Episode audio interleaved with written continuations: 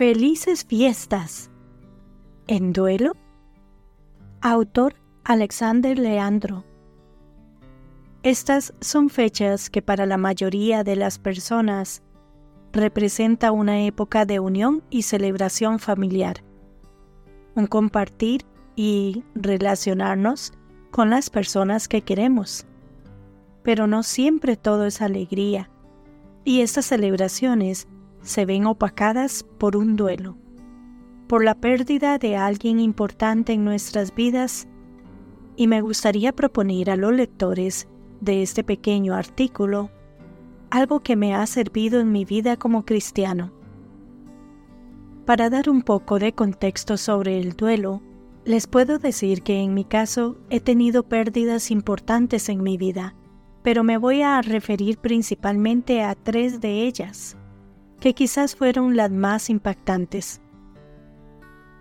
La primera de ellas fue la pérdida de mi hermano menor, con apenas 38 años de edad a raíz de un accidente de tránsito, dejando a su esposa y dos preciosos niños, hoy adultos. Luego, perdí a mi padre un 19 de diciembre, hace ocho años también a raíz de un accidente de tránsito. Un motociclista de 17 años lo atropelló. Y hace un año, el 18 de diciembre, perdí a mi madre a raíz de un cáncer. Tres personas que realmente amaba con profundidad. ¿Cómo duelen las pérdidas?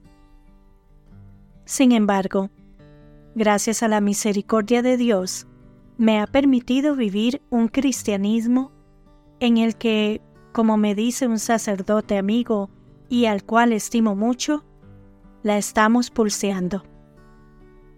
Tengo una esposa maravillosa que ha sido mi ayuda idónea y unos hijos grandiosos.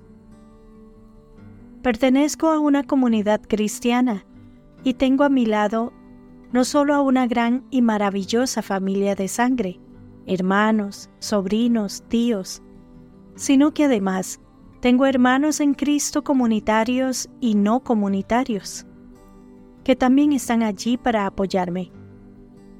Es bueno y necesario tener personas de confianza al lado nuestro con las que se pueda conversar de cosas profundas en nuestra vida, no solo trivialidades.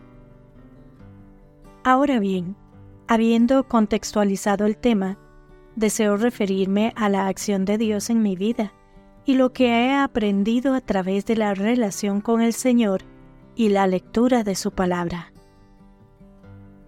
Vive tu duelo.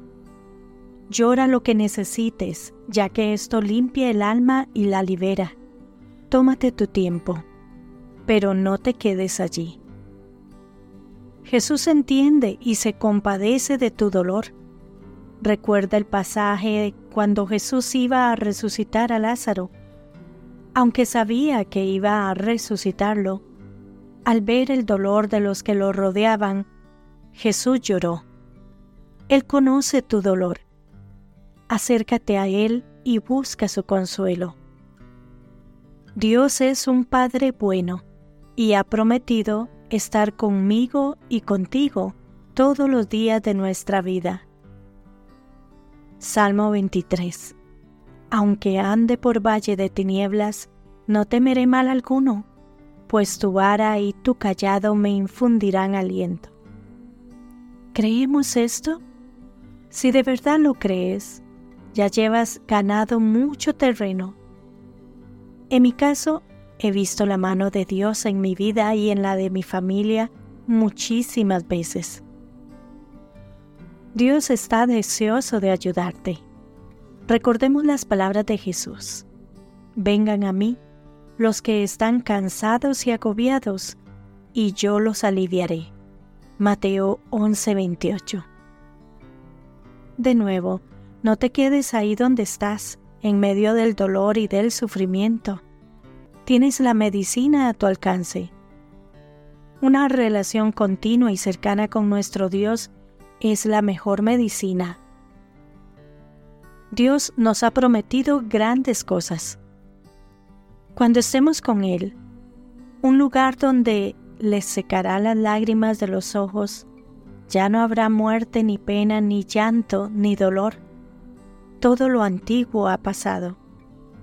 Yo he tomado la decisión de creerle a mi Señor, y cuando pienso en los que he perdido y sé lo que están disfrutando, me alegro por ellos y con ellos. Creo, y esto lo digo con sumo respeto, algunas veces nos centramos tanto en nuestro dolor que nos olvidamos de pensar en los que han partido. Qué grandioso lo que están disfrutando. Y hasta cierto punto los envidio. Dios no es Dios de muertos, sino de vivos, porque para Él todos viven. Palabra de Jesús, y Él no miente.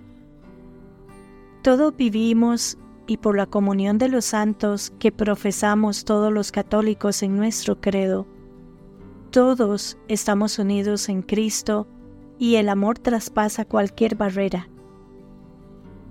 Sé que mi hermano, mis padres y yo estamos unidos más allá de los aspectos físicos. Es algo que traspasa este plano material. Y por último, creo que nos volveremos a ver otro sacerdote amigo, después del funeral de mi hermano, me dijo, Pobrecitos los que no creen, ya que viven sin esperanza. Pero nosotros, los cristianos, sabemos qué es lo que nos espera, porque ya todo fue anunciado. ¿Es posible vivir sin dolor por la partida de un ser querido? Claro que sí, y doy testimonio de ello. ¿Qué hacer? Primero, dar gracias a Dios por el regalo del tiempo que nos permitió compartir en esta vida. Segundo, recordar los gratos momentos compartidos, no con dolor, sino con alegría de haber podido disfrutarlos. Y tercero, viviendo de tal forma que algún día nos encontraremos de nuevo en el paraíso. Aunque pretendamos vivir esta vida como si la muerte no existiera, nada hay más certero que ella, y todos a su tiempo daremos ese paso.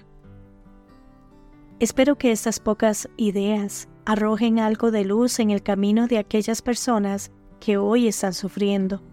Mi abrazo para cada una de ellas y mis palabras de aliento para que encuentren la fuerza para sobreponerse.